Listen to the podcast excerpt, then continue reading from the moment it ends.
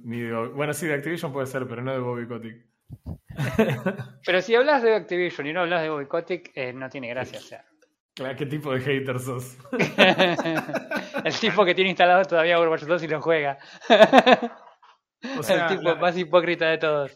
La, la realidad, la realidad es que eh, yo, yo no entiendo por qué hay tanto caos, ¿no? Porque, o sea, yo fui a comprar al supermercado y, co- y pedí nada, las cosas típicas de una familia de cuatro personas y debo haber gastado por lo menos el doble de lo que vale Activision Blizzard y no hay gente evaluando si es correcto que me haya salido de eso las cosas.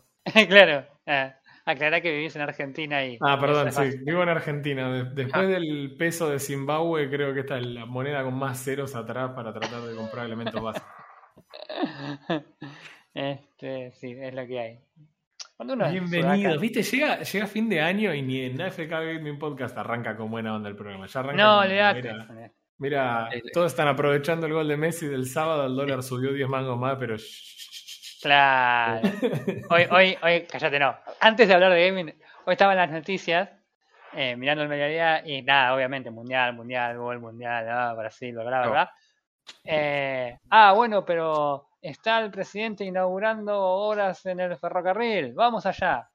Estaba, obviamente, lo que queda de Alberto Fernández, porque a esta altura el tipo está, pero listo para el cajón. Está arruinado, Eh, man. Man, está arruinado. No, dijo, no sé, 10 segundos, dijo, porque este techo eh, es una demostración. Bueno, volvemos al mundial. Fue así, man. Cállate que la tiene Messi. Claro, callate que la tiene Messi. literalmente. Así que bueno, nada, en todo ese quilombo, eh, nosotros. Bueno, eh, ahora, ahora entiendo por qué no estuvimos jugando tampoco tanto. Yo no estuve jugando casi nada más que Apex y. Ni siquiera eso, Apex. Este. ¿Vos estás queriendo implicar que yo vi 6 horas de mundial por día? Yes. Sí. Bueno, sí, mi Es esposa más, te diría, sí. se extienden hasta 8 porque después ves las repeticiones a la noche, seguramente. Claro, para quejarte, No, a ver. En realidad no, porque, qué sé yo, me da un poco de bronca porque no importa qué hora lo pongas, está viendo la misma repetición Claro. y, y un poco me saca, pero sí, los partidos durante el día, sí, creo que hay dos partidos que no vi. Ah. A mí, a mí me pasó muy gracioso el, el partido de Argentina. Estamos, no, no estamos hablando de. El, el- el primer partido de Argentina, yo me, me tenía, me iba a levantar a verlo y dije, no, bueno. Me levanto. Ah, lo miro de la cama, televisión pública desde el teléfono. Ah. Miré el primer tiempo, me dormí. me desperté y digo, ah, uh, termino bueno. A ver cuántos le metimos. Mother of plot twist. Así que bueno, Ay, nada. ay. En ese contexto, nuestras sesiones de gaming fueron bastante limitadas. Este, el único responsable del grupo que tiene contenido gamer para el capítulo ¿Viste? número no me dan los dedos para hacer tiempos mientras busco el 82. capítulo. ¿Eh? 80 82, irre- irresponsable. Capítulo 82. capítulo Irresponsable. 82 de AFK Gaming Podcast. ¿Viste? ¿Viste? Fue acá el señor, el señor responsable, Frodo. eh, En vez de estar mirando el mundial, te tenés que levantar a las 6 de la mañana a jugar juegos. Eh, yo quería levantarme a las 6 de la mañana a hacer cosas del proyecto final. eh, pero bueno. Pero bueno, eso tampoco pasó. pero eso tampoco sucede. ¿Viste? Bueno, eh, nos vemos dentro de dos semanas. contanos, contanos, ¿qué pasa? hiciste, Frodo? Secas. Ah, bueno. Estuve probando varios juegos, pero Ujú. pude terminar algunos. Bien. En este caso terminé, aunque el, el nombre ya creo que resume bastante, ¿no? Jugué al Evoland. Evoland. Ok, no quiero hacer absolutamente ningún chiste acerca de África. Epa, eh, eh, ¿qué estás insinuando? ¿Qué estás insinuando? Tremendo. Después soy yo el culpable, ¿eh? Sí. bueno, pero hay que entenderle el que yo Jugar hice. juegos. Ya no puedo jugar juegos ahora. Después la corta. Pongo América Ah. y listo. Igual, están tan todos distraídos con, con el mundial, así que no te van a escuchar. Ay, no pasa nada. ¿Cómo era? Evolando. Evoland. Básicamente, sí, es. eh, digamos que es un, es un juego inspirado en los grandes RPG como Chrono Trigger, Chrono Trigger Ajá. Cuando decís grandes, querés decir en realidad viejos. grandes. ¿Qué te pasa? ¿Qué te pasa? Detecto unas influencias de Pokémon también importantes. Eh, sí, Del Pokémon de Game Boy. también. También. Viejos. A ver, el juego sí es, es el mismo estilo, RPG, rol indie, todo, todo- todas las que quieras que ponerle, que está inspirado en todos esos juegos de, de la infancia en esos años. Sí. No importa qué, qué juego quieras nombrar, estoy seguro que alguna referencia hay dentro del juego. Ok. El juego eh, tiene varios juegos, creo que tiene tres, que recién, recién estuve buscando y había un Classic que dura 5 o 10 minutos, que es como que el, Ah. el inicio de, todo esto. Obviamente yo rec- reclamé el juego gratis en Epic, que es la versión Collection, creo que, que se llama. Legendary algo. que se llama. Legendary, bueno, exacto. Gratis, Legendary Edition. estuvo gratis en Epic. Y tiene la, el Evoland 1 y el Evoland 2. Sí. El Evoland 1 eh, dura 3 horas, 4 horas, así cortito. Sí. El que- El que hace más fuerte referencia a estos juegos. Mi pre- mi- tengo una pequeña pregunta respecto del tiempo. ¿Es, Sí. ¿Dura dos horas, tres horas para un gamer normal o para vos? No, para un gamer normal. Es cortito el juego. No, Ah, no tiene, no muchas distracciones, no tiene muchos coleccionables. No tiene... Ok, ok. e- Es, es un juego, es como si fuera el juego simple para experimentar un. Como, Es como como si va a fuese realidad, claro, un proyecto de, de algún alumno de algo. Ah, pa- Para, para. ¿Vos jugaste el Legendary Edition? Yes. Ok, porque el Evoland dice que dura 3 horas, How Long to Beat. Historia principal 3 horas, completionista 6 y media. Pero el Mm. Evoland Legendary Edition dice que dura 20 horas la historia principal y Mm. 31 horas y media la completionista. Porque el Legendary What? Edition contiene los dos. Vos podés jugar el Ah. 1 o el 2. Yo iba a preguntar por qué era. ¿Para cómo? La, la edición legendaria. No, le ajustamos unas texturas y le agrandamos una 17 textura y le horas de agre- misiones. Las 17 horas son en realidad de descarga. Ah, qué grande. O sea, que la- o sea que si jugaste el Legendary Edition conoces toda la historia, menos los 5 minutos que agrega el Classic. Claro. Ok, bien. El Classic no puedes. No, el Classic es otra es un juego antes, al parecer. No busqué todavía información. Lo, Ok, lo- lo acabo de ver en Halloween to Beat re- y recién estaba buscando videos. bien. Pero no está en la, en la edición legendaria. Está el 1. No es el Classic, es el 1. Ajá. Y está el 2. Ok. Así que. Che, ¿y tu compu lo tira esto? Porque acá dice que recomendado un dual core y 2 GB de RAM, chabón. No. Tenés que tener DirectX 9 y 100 megas de disco. Eh, no, la verdad que mi máquina llega hasta DirectX 7, así que. Eh, y bueno, ¿y qué onda con, con el, juego? entretenido. Sinceramente es entretenido. Lo único de este juego, lo especial que tiene, es que como el nombre, el nombre dice, el título, vos no empezás a jugar de una, no empezás a, a disfrutar de todo el contenido de una. Y no, no tenés que pagar tampoco. Ah, ya me estaba preocupando. Vos, mientras jugás, vas desbloqueando las cosas. Encontrando cofres, vas Sí. desbloqueando los colores, vas desbloqueando la música, vas desbloqueando la magia, vas desbloqueando los mapas. Vas Es desbloqueando el las me- las EA mecánicas Simulator. Sí. es Star Wars Battlefront 2 todo de nuevo.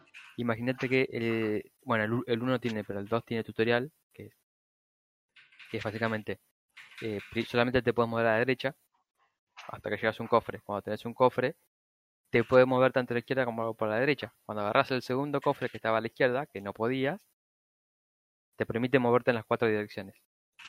Vos, pará, ahora déjame ver si Tenés que desbloquear los movimientos. Pará, Vos me estás diciendo que en realidad absolutamente todas las mecánicas. Ah, se llama Evoland. O sea que el juego va evolucionando conforme lo vas jugando, ¿es algo así? Es Algo así. Sí, es muy gracioso ver las, los slides de imágenes de, de Steam porque Yes. parece que estás escribiendo juegos distintos. Yes. Pasando la- pasar de Bueno, un juego de es- GBC es- es a... Por eso Eh, es, es bello el juego, porque si bien es, es algo simple, es- es divertido, es entretenido. Ajá. entre que vas desbloqueando, obviamente tiene cofres secretos, que si bien los podés llegar a ver, o no, porque tenés que explorar, eh, tienes esa parte divertida que vas a decir, pero me falta esto, y lo encontraste. y esto otro, y capaz que lo encontrás por ahí escondido. Y así vas explorando hasta que va, el, el juego mismo empieza a evolucionar, y ya sea 2D hasta 3D, Llega hasta 3D. hasta 3D. Qué copada. Qué, buen- qué- qué idea entretenida. Claro, entonces y siempre te dejas es- esa expectativa de que, eh, que te- ¿dónde está? ¿Dónde está para mejorar el juego? Así, y, así vas desbloqueando eh, los compañeros, las magias, las habilidades, porque no es que tenés eh, las habilidades de una, una vez que entras en pelea. Imagínate que hay un cofre para desblo- desbloquear los monstruos, para Ah. conseguir HP. ¿Entendés? Eh, eh, por eso es único el juego. Si bien la idea eh, es eh, la referencia de la historia y las tomas de todos los demás, tiene Sí. su propia historia. ¿sí? El Ouland 1, 1 no, es. El Ouland 1 tiene la historia de. El Final Fantasy. ¿6 era? Puede No, ser. el. El 7, el de Cloud. No tengo ni idea de lo que el- estás hablando. Este famoso juego que Final El Fantasy. Final que tuvo- Fantasy. Sí, El 7, creo que, que tuvo el remake ahora, tuvo película. sí, Ah, quedan dos partes. Claro, bueno, es. El 1 se basa en eso, el 2 ya tiene su propia historia. Pero la idea es la misma. Claro. eh, aparece un bicho malo y tenés que buscar la forma de derrotarlo. Piola. Lo que Muy sí tiene el 2, que, el- que lo recomiendo para jugar, sí, eh, que se basa, tiene un base más en Chrono Trigger, porque maneja el tiempo de viaje temporal. Ok. Vos tenés que estar yendo y viniendo, pasando entre 3D y 2D para resolver puzzles, o para afectar el pasado y tener que volver al futuro para poder conseguir objetos. Ok. Eso es muy interesante. si bien a la mitad del juego ya tenés todo desbloqueado, o hay algún otro puzzle que se va desbloqueando, eh, es entretenido. A mí me llevó todo el tiempo. Creo que lo, lo pasé. A ver, tuve las dos colecciones. Tuve 30 horas jugándolo, Ah, le metiste unas cuantas horas. intentando desbloquear todo. Tiene, los, tiene el minijuego de cartas típico de los Final Fantasy, que si bien no es difícil, es entretenido también. Sí, sí, sí. No lleva mucho rato. tiempo, pero entre Ah. que jugás y desbloqueás, viajás, venís, Claro. intentas acordarte, buscas secretos, te- realmente te lleva. Mm. ¿Qué tan difícil es el juego? ¿Tiene distintas dificultades o...? Nah, no, no, tiene una sola dificultad, no es muy, no es muy difícil. ¿No te complicó en ninguna parte? Siempre fuiste medio como... No, no, no me nunca me morí. Ajá, ok. A ver, yo tengo, tengo experiencia en el juego, sí, no, no es no es que entras sin saber nada, yo tengo Sí. experiencia. Claro. Pero no creo que, que complique a nadie. Es un juego más que para disfrutar, para reírte, tiene comedia, tiene cliché, eh, tiene cantidad de, de guiños a, a muchos juegos como Pokémon, Final Fantasy. Claro. Eh, me pareció ver también a, One- a One Punch Man, me pareció ver ¿De Tiene qué año es el juego que tiene muchos guiños. tal vez guiños a One Punch?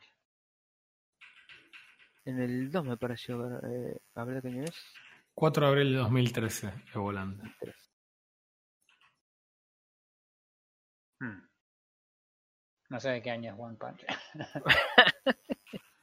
Eh, está el, El 2009. Legendary Edition, se publicó en 2019. El, el Claro, arti- un- el un- artista un- One empezó en el 2009, acá que se haya... claro, hasta que se haya hecho famoso. Está bien. Eh, A ver, bien. te, te- te vuelvo a decir, me pareció. Sí, no, tampoco que capaz que la investigar. Capaz que la flashé, pero Eh. tiene mucho, muchas referencias. Está bien. Muy piola. Eh, además, en este mismo momento, el Legendary Edition está de oferta. Vale Ajá. solo 98 pesos con 42, con impuestos incluidos. Regalado. Impuestos. Vale. Regalado. Pues son básicamente tres juegos. Uno muy cortito y otros dos. 100p son dos flautitas aparte en este momento. En este momento sí. Por ese precio yo te digo que está regalado el juego. Por la historia, por, lo- por las cosas que tiene. Sí, además le metiste, si le metiste 30 horas, señala que hay- tiene contenido para 30 horas. Es- 30 horas tranquilo. O sea, yo de mi forma de completionista, ¿no? claro. Tranquilo, sin ninguna traba. Si bien Ah, capaz que eh, me perdía un poco de compensar y volver a revisar otros lugares, Ujú. es, eh, es open world, así que Bien. recomendado, sinceramente, 9 de 10. 9 de 10. Epa. O sea, te- también te agarró una fibra, una fibra retro que es justo la tuya, así que era poco probable que tenga puntuación baja. Más, no, no, no, no, más allá de las referencias y los gustos de- del tipo de juego, eh, está bien hecho. Eh, eh, ¿Tuviste algún tipo de, de problemas de bugs o de algo por el estilo? ¿O eh, no no, rompiste nada? no, no, no pude romper nada. Eso. intenté, intenté aprovechar. Sé que lo intentaste, no necesitabas, no necesitabas aclararlo. no, no encontré nada. Interesante. Muy interesante. ¿Quién hizo este juego? Eh, Lo eh, hizo la gente de Shiro Games, que son los creadores también de Northgard, entre otros. Claro, Claro. ponele. También están Dune Spice Wars, que creo que está ahora, salió hace muy poquito y está en Game Pass. Ajá. Si no me equivoco, ya te confirmo, pero me pareció que sí. Sí, el, el preview, o sea, el- el- la beta está disponible ya desde de movida en Xbox. Ah. Muy bien.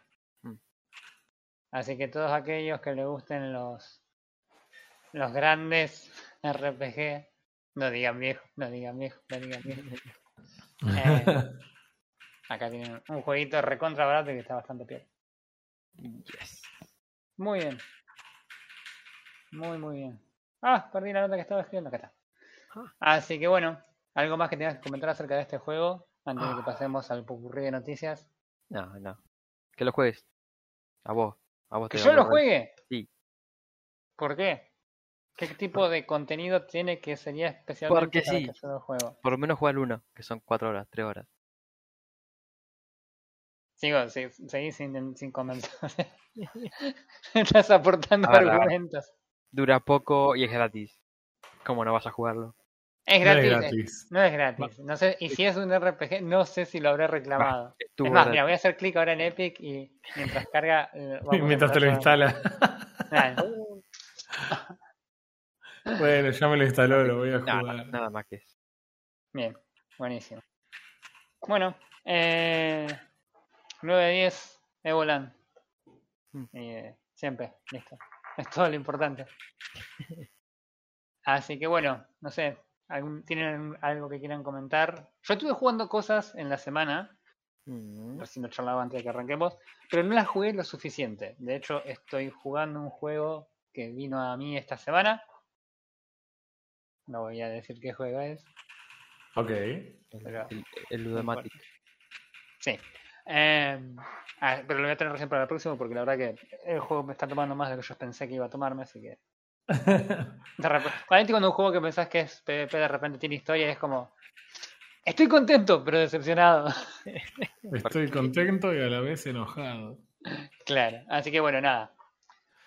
Eh, Eh, nada. Yo, yo, la- yo ver. les quiero hacer una confesión. Yo, eh, yo los engañé. Yo, yo sí jugué un juego. Pero no te gustó y no querés... Y no vas Ah, a Ah, tengo, tengo algunos sentimientos encontrados y lo voy a y lo, lo quiero hablar porque Bueno. el juego está muy bueno. Bueno, Muy Pero- bueno. Eh, pero es, no sé, es, ah, es difícil. Es difícil. Pero bueno, difícil, eh, ya, soltalo, dale. El juego que jugué, y que lo jugué a lo largo de como dos meses en, en varias sentadas, eh, el juego es Grounded. No sé si se recuerdan, pero Grounded Sí. es uno de- es creo que el release más importante de Obsidian en lo que iba del año. Eh, creo que ahora Sentiment es un release muy copado y muy bueno y ojalá lo pueda jugar para el próximo podcast. Eh, pero digamos, este es el último desarrollo de Obsidian desde que es parte de Microsoft y era como el juego polenta que iba a presentar la gente de, de Xbox para venderte el Game Pass, como si no lo quisiéramos de todas maneras. claro. Y la verdad que eh, es una muy buena apuesta de parte de Obsidian. ¿Qué es? Y es un RPG, lo lamento Roy, no es un RPG per se, es más bien un eh, sandbox. Y es un sandbox muy parecido a algo, un juego que ya, armó, ya eh, jugó Frodo en su momento, que era literalmente un sandbox. Sea, eh, Te literalmente. iba a decir, de acabo de arena. buscar la imagen en Google y es. Esto no, esto yo no lo, ¿no lo jugó alguien esto ya? Bueno, es muy similar, pero ¿cuál es la idea de Grounded? ¿Qué es lo que, que- cuál es la idea de Grounded? Sos un nene que se despierta en el fondo de la casa, pero resulta que sos chiquitito, como un insecto, Ujú. eh, en el fondo de tu casa, y haces unas primeras investigaciones y, y descubrís que, bueno, básicamente tú, eh, vos fuiste encogido por un láser de un científico que estaba probando esta tecnología de achicar personas. Es- Ah, estoy sí. escuchando, estoy escuchando Sí. a los abogados de Disney desesperadamente correr hacia vos, así que Creo que hay Ah, corriendo acá para decirme Baby I Shrunk the Kids. O sea, sí. sí. Eh, sí, definitivamente. De hecho, tiene algunos hints a eso. Eh, arranca con un- una televisión con un programa de noticias y la conductora habla sobre la desaparición de cuatro chicos de una escuela secundaria. Ah, Eh, que, nada, o primaria, no me acuerdo. Eh, Sí. Que, bueno, nada, ese es todo el contexto de historia que te dan al principio. Sin spoilear nada demasiado avanzado, te das cuenta explorando un poco, encontrás unos laboratorios, conoces un robot muy amigable, muy divertido, eh, y dialogando con él te enterás de que el, el doctor que lo hizo también es el doctor encargado de este láser, que básicamente te disparó y te hizo chiquitito. Y vos pareces no estar demasiado fastidiado con el hecho de que sos muy chiquitito. Además, el, pro- el proceso de, de achicarte hizo que tengas como una especie de amnesia de lo que había pasado con vos, pero no una amnesia respecto de todas las otras cosas que vos conoces del mundo, ¿no? Entonces, eh, nada. Es que, como esa eh, amnesia selectiva de las novelas mexicanas. exactamente, eh, porque estaba embarazada y se cayó por la escalera y que perdió el embarazo y la memoria, entonces... En fin, eh, lo que le pasa a tu... Vos tenés que elegir uno de cuatro personajes. Los cuatro personajes no afectan a la jugabilidad, pero sí que los jugadores que elijas tienen un voice acting y la verdad, un voice acting muy bueno, muy copado. Eh, recontra, recontra bien hecho. Eh, tienen muchísimas líneas de diálogo y dependen mucho del personaje que elijas cómo van a ser esas líneas de diálogo.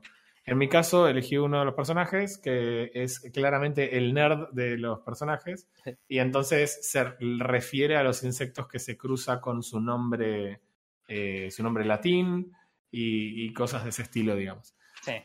Así que nada, le, le aporta algo a la trama que vos elijas el personaje porque esa es la voz que va a hablar en tu nombre todo el tiempo. Eh, no habla en los diálogos, lo cual es muy extraño. Vos elegís las opciones de diálogo y el otro personaje te contesta, por ejemplo, cuando hablas con el robot. sí. Pero eh, no, no es que tu personaje interactúe hablando en la conversación, lo cual es medio extraño considerando todo el voice acting que tiene.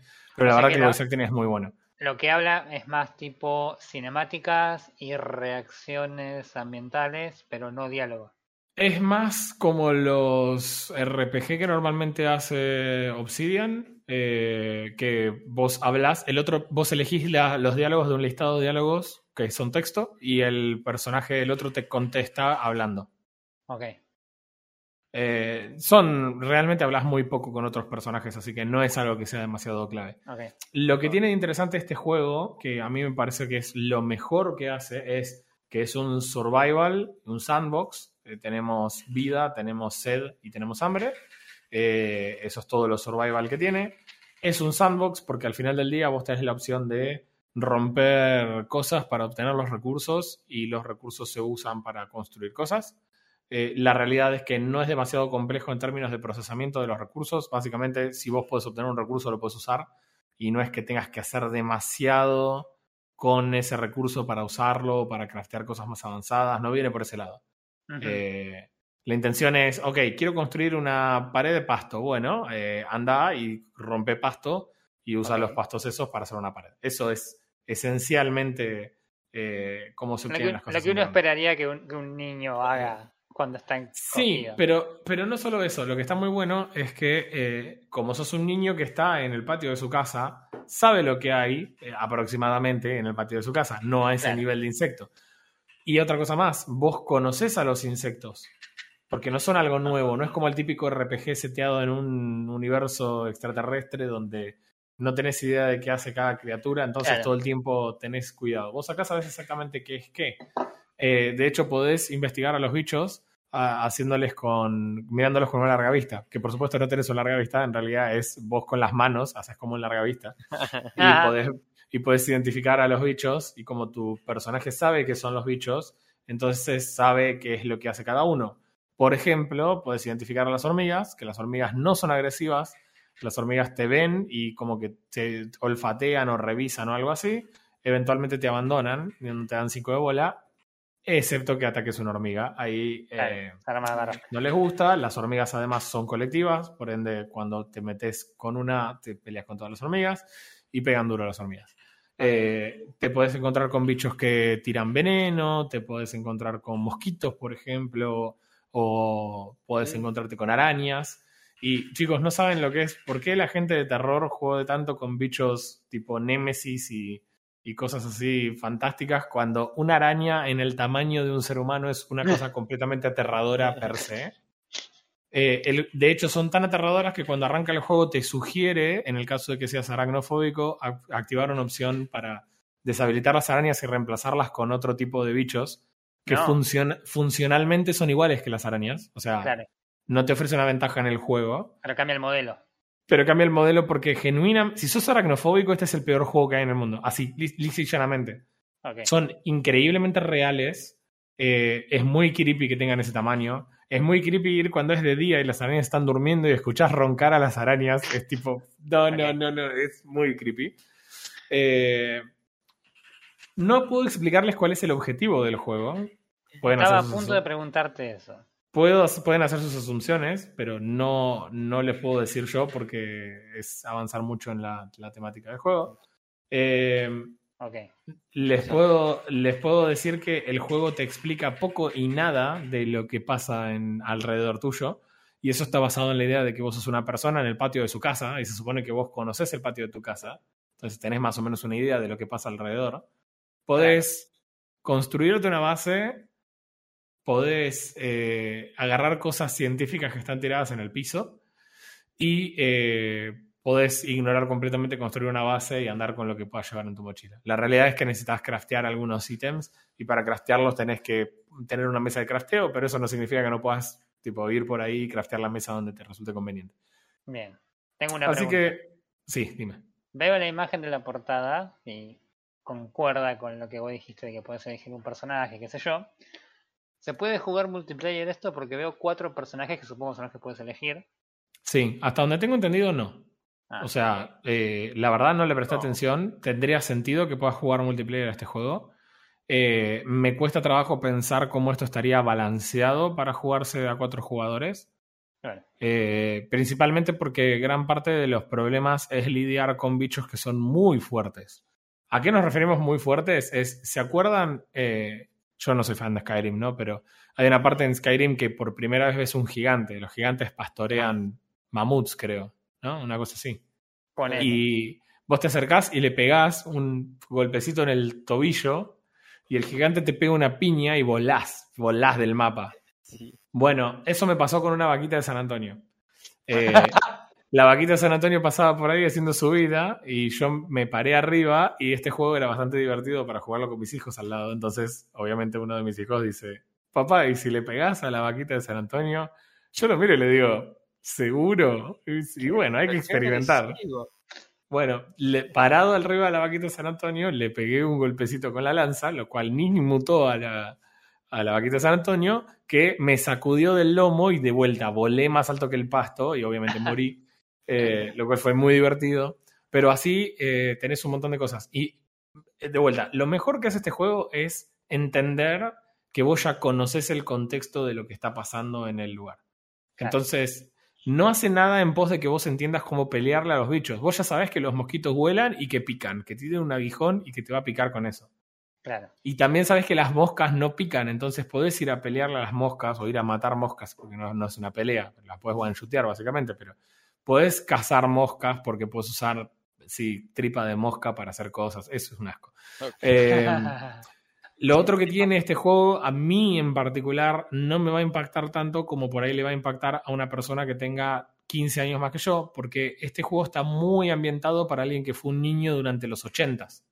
Mm. Ok. Porque está ambientado en los 80s. Los juegos de ciencia son muy típicos de los que vemos en películas norteamericanas ambientadas en los 80. Sí, aparte tiene, Cosas- tiene también la influencia de querida encogía a los niños. Eh, Eso. totalmente. Y, y el, y hay cosas muy copadas como por ejemplo lo que vos vas en- obteniendo cosas de insectos y tenés una máquina para analizar, tipo una mini computadora de este científico para analizar lo que vos encontrás. Y cuando lo usás te da science. Ok. Y, y- y te, das, te da esa ciencia y esa ciencia la usas para desbloquear las nuevas recetas. Que las recetas se desbloquean de dos formas, no te la hacen muy difícil. Desbloqueas escaneando, vos escaneas cosas y tenés un nivel de ciencia y ese nivel de ciencia te dice qué puedes craftear. O si no, obteniendo los materiales vos por tu cuenta. Es decir, si vos querés explorar y nunca querés escanear las cosas, podés hacerlo. Porque si vos conseguís, por ejemplo, la glándula de araña, tu chabón sabe qué es lo que tiene que hacer con la glándula de araña. Claro. Lo que a mí me gusta mucho es que además casi todos los bichos son bastante chiseables. O sea, honestamente, puedes encontrar una forma de pararte y matar a los bichos sin que se puedan defender. Y la realidad es que en otros juegos eso me parecería un embole, pero en este juego me parece que tiene sentido. ¿Por qué? Porque de hecho, medio que así es como sobrevivió la humanidad en el tiempo. O sea, cuando podías usar la ventaja para poder explotar las dificultades de, otros, de otras criaturas. Entonces, eh, la verdad es que eh, eso es algo que hace inteligente el juego. A otro le puede parecer que eso es un embole. Por ejemplo, bichos que tiran una nube de humo alrededor de ellos para defenderse. Eh, yo me paré en las hojas más altas que pude y desde ahí arriba le disparé con arco y flecha, como 4.000 flechas hasta que lo pude matar. Ya. En el medio no me puede hacer daño y se pone re nervioso y empieza a dispararle a otros bichos que se cruzan por ahí que no tenían nada que ver. Estás básicamente Y- describiendo a los main Bangalore. Es, ponele. Entonces, eh, nada, lo, lo- La verdad que lo dificulta un montón, porque eh, el bicho no puede hacer nada para defenderse y podés atacar así a bichos que sí o sí tenés que matar alguna vez para poder encontrar algo que después te ayuda a matarlos. Por ejemplo, los bichos venenosos tienen una glándula que si vos la sacás podés hacer una máscara antiveneno, pero no la podés hacer si no matas a un bicho venenoso en primer lugar. Y el veneno te hace percha. Pero de vuelta, por una cuestión de contexto, en este juego me parece que tiene sentido. Eh, vos podés caitear a los bichos en algún- de alguna forma o abusar de la inteligencia de la persona para poder hacer que los bichos no puedan defenderse y no me parece tan mal.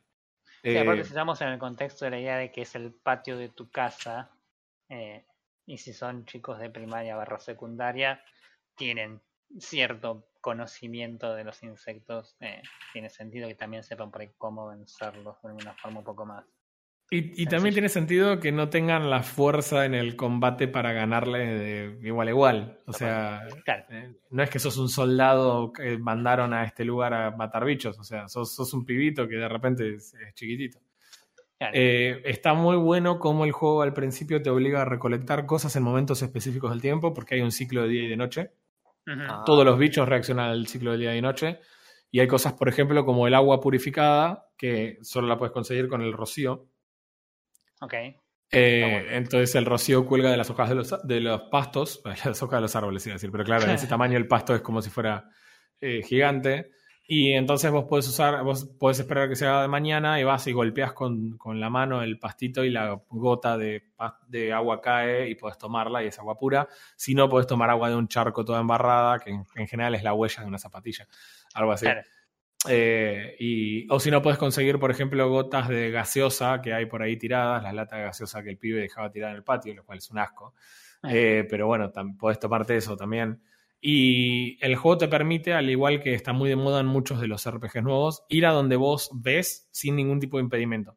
Cuando éramos chicos, Claro. los RPGs te decían, no, para desbloquear la siguiente zona tenés que Sí, sí, sí. hacer esto. Ahora no, es No tipo, más. quiero ir a ese árbol que está allá y vas. Lo que pasa es que te van a reventar a chirlo. Claro. E- Ese es el tema.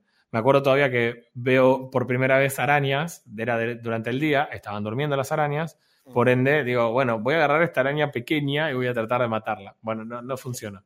Eh, cuando te matan, vos dejas tu mochila en donde estabas y respawneás porque fantasía, entonces respawneás, pero respawneás sin nada y tenés que ir a buscar lo que tenías en la mochila donde, donde moriste la última vez. Claro. La verdad es que está bueno el juego, pero en algún sentido eh, eh, se puede volver muy frustrante muy rápido. Y acá es donde yo tengo sentimientos encontrados, no con este Te juego, sino te iba a con preguntar este- dónde estaban este tus tipo de sentimientos cosas. encontrados, porque hasta ahora era todo positivo que estabas diciendo. Sí, todo eso está muy bueno. Creo que si sos una persona que de vuelta tenías 10 años en el año 85, este va a ser tu juego favorito porque es pura nostalgia inyectada en las venas. Ah. ¿Qué es, lo que, qué es lo que me pasa a mí con este tipo de juegos en general? Y por ahí vos, Roy, te vas a poder relacionar con eh, algo que nos pasó similar en Don't Starve. Y es, Ajá. no se siente que el juego te indique cómo progresás en el juego. Ah. Porque vos podés explorar e ir a donde querés. Entonces, ¿qué hago? Bueno, listo, me voy, no sé, a ese árbol que había allá enfrente. Listo, voy, me mato una araña. Ajá, bueno, em, Allá no vuelvo. no sería por acá. Voy de día cuando la araña duerme, recupero mis cosas y me vuelvo. Eh, bueno, no sé, voy para este lado. Uy, sin querer me caí en un hormiguero, me atacaron las hormigas, me morí. Listo, bueno. Ok, eh, voy para este otro. Es como que vos vas vagando y podés tener la suerte de pegarla, ir por el lado que Mm. le- los bichos son acordes a lo que vos podés matar con tu nivel de tecnología. O puede que no, y no tenés un indicador de misión, porque encima cuando te encontrás ese laboratorio descubrís que la, o sea, tenés una misión que hacer, pero no, no te dice específicamente dónde tenés que ir a buscarla. Claro. Te dice que este chabón hizo laboratorios por ahí, no sé, encontralos. Claro, por, lo Eh, que, por lo que me estás diciendo es básicamente la situación esta de... eh, Pero bueno, tampoco tiene sentido. O sea, a ver, Don't Starve, cuando lo jugamos, era la situación de, ah, pero es difícil. Por eso yo- y mi, mi queja era de que era artificialmente difícil, porque no es que el juego era difícil, sino que simplemente el desarrollador eh, no te daba la información necesaria para hacer las cosas básicas y por eso era difícil.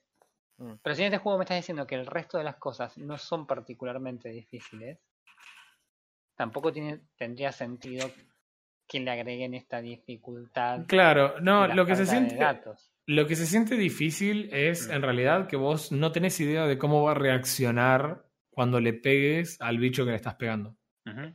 Porque, claro, no tenemos una idea, o sea, nos imaginamos que las arañas en su escala son bichos muy fuertes, pero ¿qué tan fuertes? O sea, este martillo de mandíbula de hormiga que me acabo de hacer, ¿será fuerte o no? Y no tenés más recurso que ir y pegarle una araña y ver qué pasa.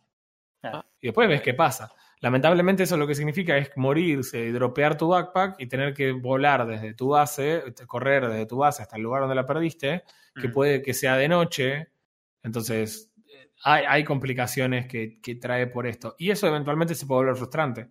Por ejemplo, la primera vez que peleé contra el bicho venenoso este, estaba muy lejos, o sea, como a 3 metros de la base, era mucho, Sí. muy lejos. Sí. Y en el camino, por ejemplo, te cruzabas con eh, termitas. eh, las termitas son agresivas y no pegan mucho, pero son re molestas. Imagínate que vos te moriste y dropeaste todo. Claro, Y ahora de repente los bichos estos molestos ya te dejan en coma y cuando llegás el bicho venenoso te mira y te morís. Claro. Imagínate que esto te pasa 15 veces. En un punto Sí. ya es frustrante más que divertido. Todo esto... en, la misma, en el mismo lugar que terminó Don't Starve Together. y, y, lamentablemente, ¿sabes lo que pasa? Que en última instancia, el objetivo de que vos explores y trates de encontrar el gozo termina siendo frustrante, porque en realidad en vez de explorar, estoy yendo por vez número 150 a buscar mi backpack en el lugar donde ese bicho ya me mató otras 400 veces. Claro. Y, y termina no siendo divertido, entonces termina volviéndose frustrante. Yo creo que este juego realmente se beneficiaría de mínimamente aproximarte donde están los objetivos, porque Claro. si la misión está armada de forma que vos tenés que poder pelear con los bichos, entonces decime más o menos dónde es la zona para que yo no pierda el tiempo respawneando y yendo a buscar las cosas. O de última que haya algún tipo de indicador de dificultad de algo respecto de Sí, los bichos, que- por ejemplo. Que tu, que tu personaje pueda saber, ya que sabe la especie, Claro. el nombre de la especie del bicho, si está capacitado para hacerlo o no. Una sola vez el personaje dijo, eh, es un rival demasiado grande para mí, algo así, haciendo referencia a algunos de los tipos de, de los bichos. Claro. Eh, después es, qué sé yo, es relativamente interesante, pero me parece que no termina de estar del todo bien implementado, que no hay tiers de armaduras, sino que las armaduras están hechas de distintos materiales y cada material tiene sus pros y sus contras. Por ejemplo, cuando yo llegué al roble, lo primero que encontré son unas castañas que si vos tenías el- un martillo, podés romperlas en fragmentos, llevarte los fragmentos de castañas.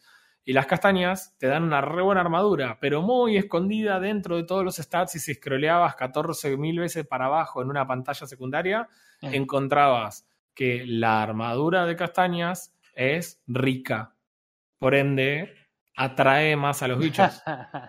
claro. ¿Entendés? Entonces, claro, eso explicaba por qué el bicho que estaba en la loma de Lupite venía corriendo a buscarme, porque estaba oliendo y me quería papear. Bueno, eso para mí es una mala implementación, ¿entendés? Porque yo estuve un montón de tiempo tratando de jugar un estilo de juego que era incompatible con lo que me había armado y no era claro. Claro. Eh, y vos siempre pensás que tu armadura de pasto va a ser intrínsecamente peor que una que está hecha de padre de castaña, ¿entendés? O- Claro, uno Eh, la situación de, de no presentar correctamente la información básica al jugador. Claro, sobre todo basado en la idea de que como tu personaje ya lo conoce. Y me parece que hay una forma bastante natural de hacerlo, o bastante orgánica de hacerlo, que sería que tu personaje te lo diga. Claro. sí, Sería claro, una forma recopada. Decirle, al, el personaje te dice, eh, cuando te, eh, conseguís el coso de castaña, puedo hacer armaduras por esto, pero con esto, pero me imagino que los bichos se van a sentir atraídos. Listo, vos ya sabés que hay algo ahí de fondo Claro. Que, que pasa y que, sí, o que lo tenés que tener ve- en cuenta. sabi- a ver, sabi- aprovechando esta mecánica que cuando ve el bicho te pone cierta información. Que cuando lo veas ya te diga, mmm, estos bichos me acuerdo que les gustaban las castañas. Claro. Y que te obligue, aunque sea a escuchar la historia, a escuchar, o sea, aprovechar esa mecánica. Pero ni eso, volvemos a lo que dijo Roy, información que es innecesario que la oculte. Claro. Claro, sí, totalmente. Eh, y me parece que es una forma también que viene pasando ya hace un tiempo. eh, de- yo no quiero hacer línea del árbol caído con, con Skyrim, pero sí por ahí tener en cuenta que hay muchos RPG de ese estilo que terminan cayendo en esta misma idea. Acá no hay niveles, tu personaje no cambia de nivel, pero lo que digo es esa idea de que si el bicho es tres levels más alto que vos, es completamente imposible que le ganes, no importa qué hagas. O sea, no importa si lo jugás como Elden Ring porque le haces literalmente cero daño y el chabón te one-shootea. Claro. Acá tenés un poco de eso. Eh, tenés un poco de que, ok, ¿cómo querés que aprenda a combatir con las arañas si ni siquiera sé cuándo estoy preparado para combatir con las arañas? Porque la primera vez que la vi me one-shooteó. Entonces, tiendo a pensar que, listo, que lo único que tengo que hacer es armarme stealth y nunca tener que pelear con, con los bichos grandes. Claro. Sí, pero también Así- te, te- te lleva a la situación de decir, pasás más tiempo esquivándolos que realmente testeando, porque si encima después testear si, si estás listo o no es un laburo más, porque si te ponís y el backpack y las termitas, y No, no, es por eso. La verdad terminó siendo más frustrante de lo que era reconfortante aprender a matar el bicho nuevo y esa satisfacción de la primera vez que matas una araña. Se terminan quedando en la nada porque lamentablemente... Sí, e- es como el juego que jugué yo. No me acuerdo Claro, que- Así frustrante fue que ya me, ya me olvidé el nombre. Y te quedas sin nada, es básicamente cero progreso. Sí, o, o no te, la, recompensa no, so- no supera la frustración que se vuelve Claro. jugar el juego. Entonces, nada, para frustrante ya tenemos la vida real, ¿no? O sea, ya tengo trabajo de verdad. y, eso que, y- y eso que no jugás Apex.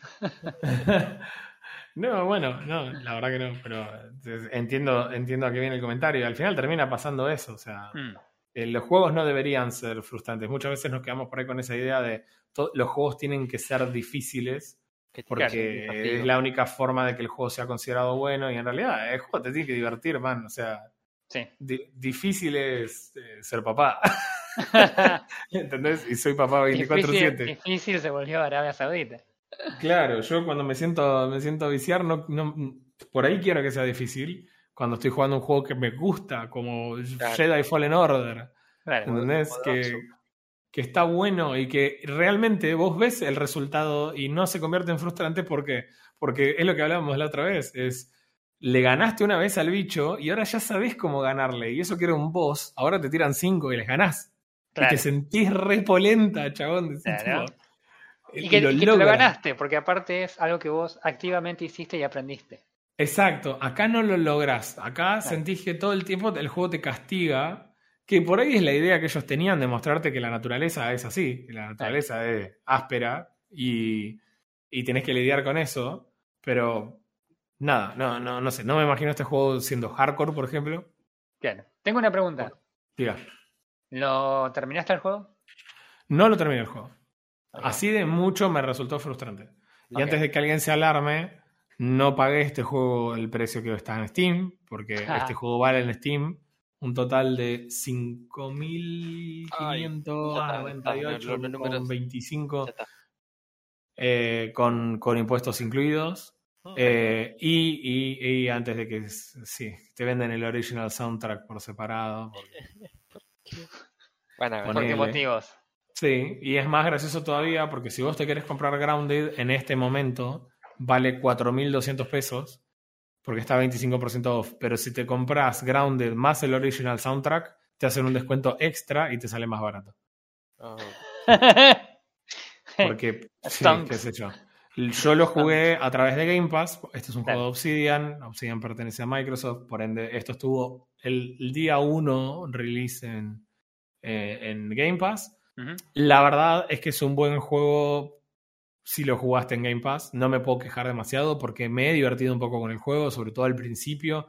Esa sensación de exploración y de juego nuevo eh, está ahí. Pero la verdad es que con el tiempo se vuelve más y más frustrante. Claro. Sentís que te quedas estancado si no la pegaste y encontraste lo que el juego quiere que encuentres. Y es tan grande el lugar que termina no siendo muy divertido. A nadie le puedo recomendar este juego por 5 lucas, perdón. A nadie. cinco lucas. Eh, solamente si, solamente si naciste en el año 70 y jugás juegos y tenés 5 lucas de sobra porque tenés 60, 55 años y Claro. jugás videojuegos, entonces, supongo que tenés Si realizar te la vida te de la sobran 5 lucas, eh, podés usar esas 5 lucas para, para comprarte este juego y vas a encontrar cosas con las que te vas a poder divertir, pero bueno, no, no, no, me cuesta mucho recomendarlo. Es muy caro. Ahora, el juego se ve fantástico, completamente extraordinario, les va a explotar la computadora. Ok. Eh, eh, qué- explotar qué la requisitos computadora. Es cualquier cosa. Te dice que mínimo requiere un i3 y 4 GB de RAM. Y es verdad, o si una 650 Ti. ¿Por qué? Porque el juego en calidad baja puede correrse en prácticamente cualquier máquina. Eh, no, no tengo dudas de que eso sea así y es normal en los juegos de Obsidian que tengan una opción de gráficos muy baja. Mi compu en medio no, no mantenía 60 FPS. Chan. Ah, No los mantenía. Tenía tirones que me bajaba a 35 FPS. What? Ok. Eh, y lo estaba jugando en medio. Cuando lo ponía en ultra, cuando giraba a 180 grados y tenía que cargar lo que estaba atrás mío, mamita, los coolers empezaban a girar, ¿no sabes? Eh, entonces es un juego exigente, hacían SOS en código Morse los culos. pero se ve bien. No es un juego que necesariamente, eh, se- eh, no sé, te pida mucha máquina, pero porque está mal optimizado. Claro. La verdad que es un juego que lo, lo- se ve muy, muy, muy copado. Por ese lado te puede sumar, pero bueno, no sé. Para mí no es muy difícil de recomendar. No creo que sea un mal juego. No, no creo que sea el mejor de su género. Me parece que alguien se puede divertir, pero chapón, no, por 5 lucas es imposible. Así que bueno. ¿Qué puntaje le das? Yo te diría que un 6 de 10. eh, Ajá, ok. Podría ser Podés, seguramente podés tener una. eh, estoy dándole lugar a la duda de que una persona pueda tener un- una jugada mucho más aceptable que la mía en términos de. Ok, la pegué y morí muchas menos veces que vos, Claro, eh, porque justo fui para el lado que el juego quería que vaya, entonces por ese lado la pegué. claro. Pero si no, la verdad que es un juego que puede ser muy, muy aburrido. Bien. Bien. Que puede ser frustrante. Bien, interesante. Este. Eh, yo no jugué nada. No, ya, yo ya expliqué. así que como castigo vas a jugar dos juegos para el próximo podcast. Ay, ojalá. Con el tiempo que tenés de no jugar juegos, ¿podrías explicarme cómo puede ser que eh, CD Projekt Red haya tenido su mejor trimestre de la historia? ¿Hacienda? Ah, pero eso es muy sencillo. Eh, cobraron, cobraron una parte de los ingresos que tuvo eh, Cyberpunk Edge Runners en Netflix. Por motivo no vale, o sea, porque Ajá.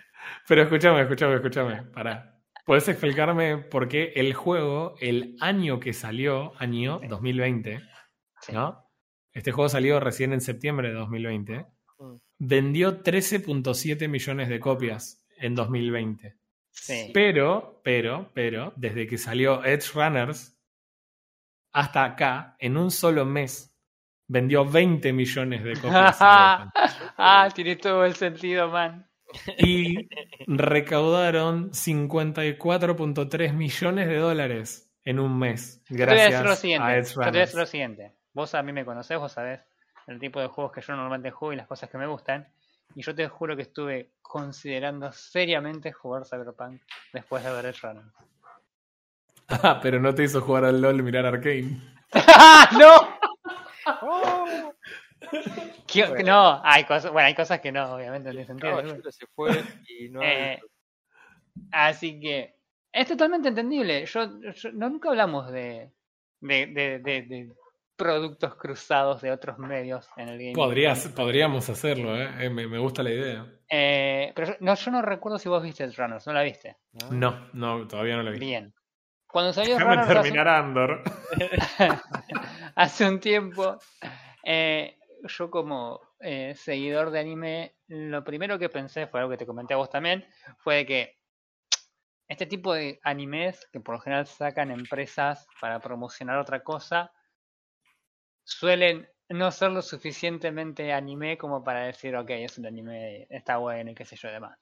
Entonces me resistía bastante a, a- a verlo porque no Netflix tampoco tiene exactamente la me- el mejor historial con animes, más que robarse los animes de otras, de otras épocas. Eh, entonces, era como, no, no. Hasta que en un momento dije, bueno, fue, lo miro, a ver qué onda. Y, chabón, está buenísima la serie. No, no, no estoy descubriendo América y no estoy avivando ningún gil, o sea, ya todos lo saben. La serie está buenísima, está genial animada, la historia está buenísima, los personajes están buenísimos.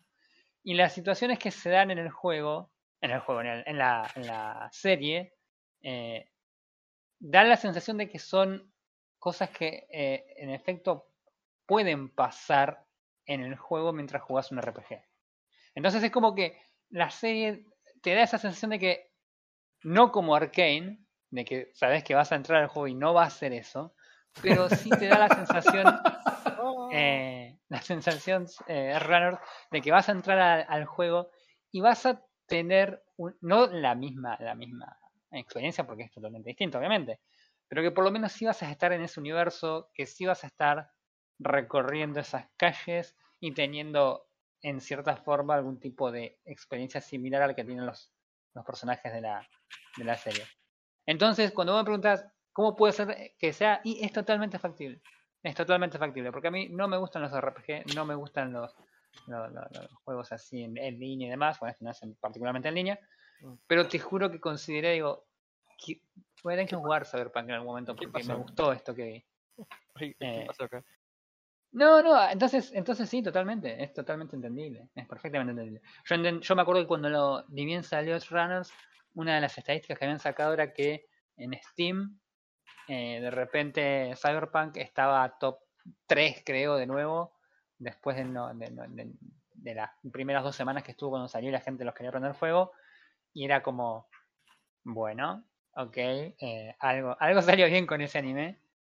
Este, así que sí, es totalmente entendible. No, no, no me imaginaba esos números de venta, pero me lo decís y no hay, no hay, no, no, no hay duda. no hay duda. Es razonable. Eh, eh, para dar un poco de contexto también, Edge Runners estuvo en el top 10 de Netflix en 19 países. Sí, sí, sí. Sí, sí, Wow. sí, también. también. Tremendo. Sí, sí, sí, sí, sí, sí. Este, hay, hay, hay cosas.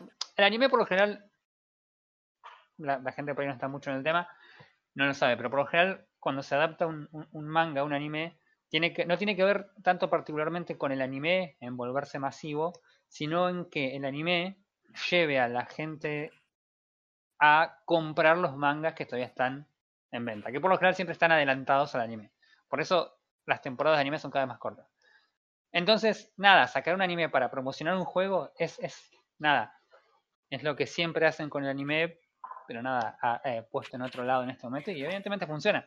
Y por eso por ahí nos llama la atención a, a la gente que no sigue tanto el anime, pero sí es algo normal, entre comillas. Me encanta cómo sutilmente metiste las palabras otaku y normi en esa frase. Pero bueno. Nice. Y no se notó. casi, casi salís impune. ah, Eh, que lo empecé con los furros.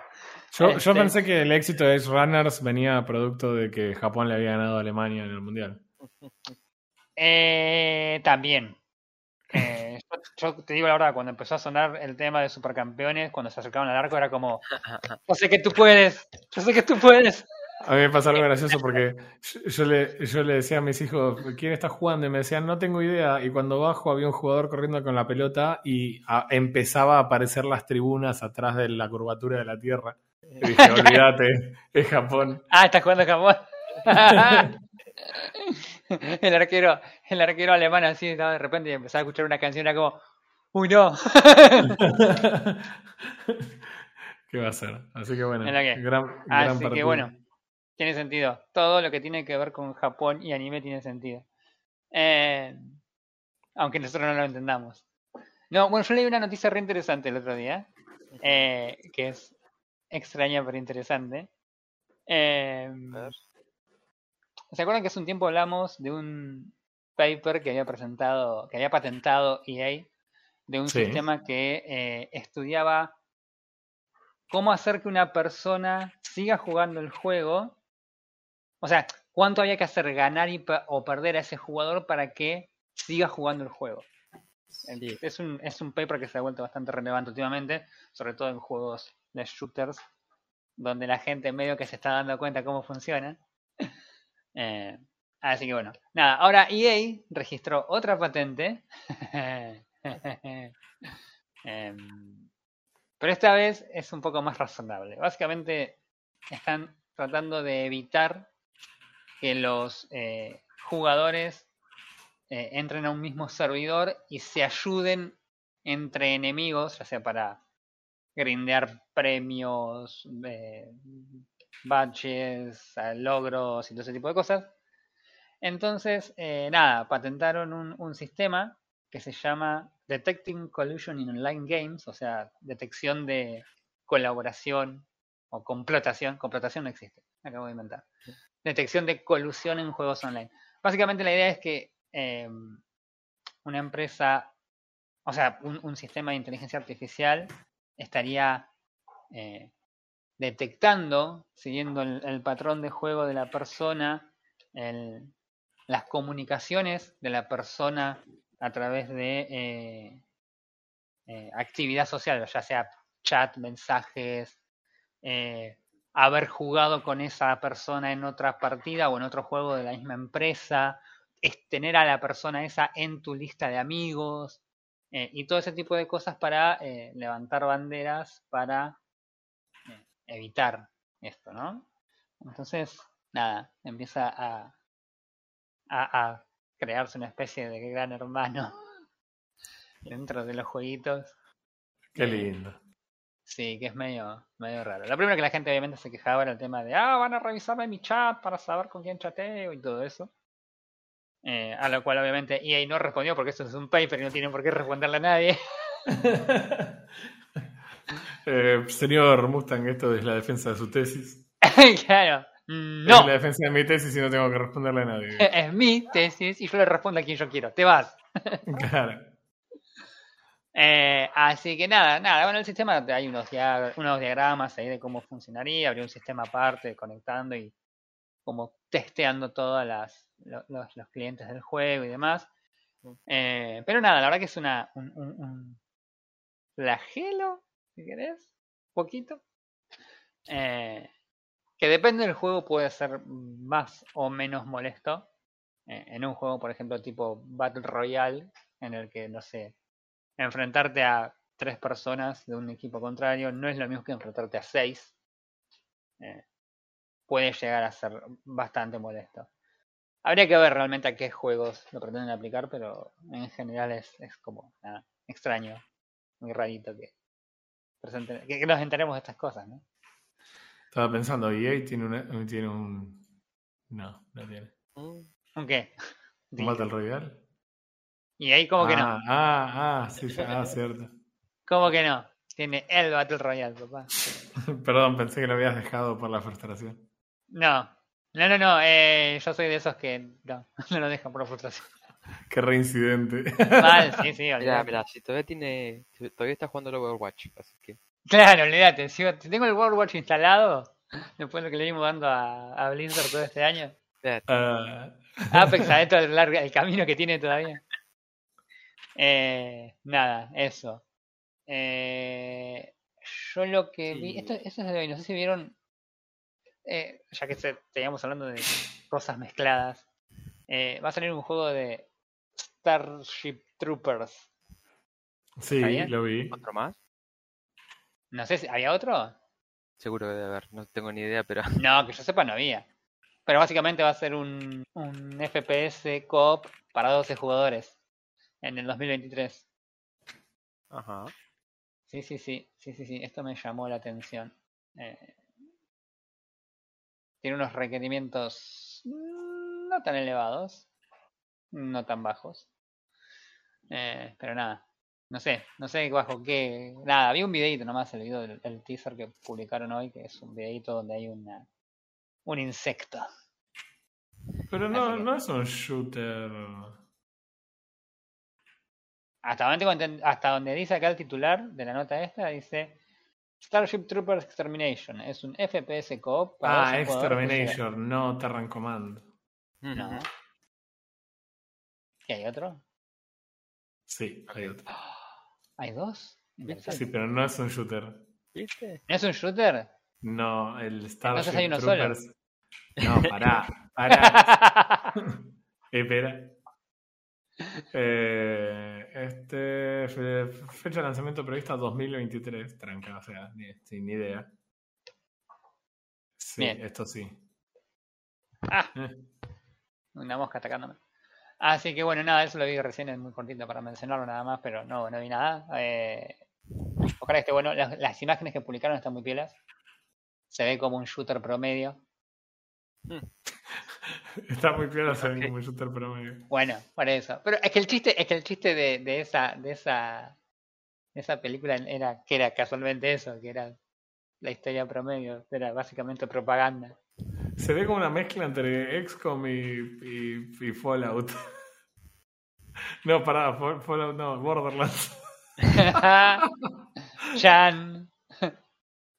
¿Que se- ¿Será que será el Borderlands bueno este? Para, tiene construcción. Acá borra la imagen tiene construcción, no sé si lo vieron. No, Sí, Y lo es vi. básicamente Fortnite. Fortnite. Oh. Deposit Gas Canister. Pero es que es coop, es coop, o sea, no es, no es, eh, no sé si, si será PvP. Así que no importa. Sistema de ping, tiene un sistema de ping que intentará copiar el, el- el sistema perfecto de Apex, que nadie pudo lograr. En fin. Eh, nada, y última, última cortita mm, para la gente que hace eh, mucho overclock, no es mi caso. Eh, pero se ha estado dando en los últimos meses que mm, eh, hay un grupo de ja- no quiero decir hackers, un grupo de muchachos que están ¿eh? Aprovechadores.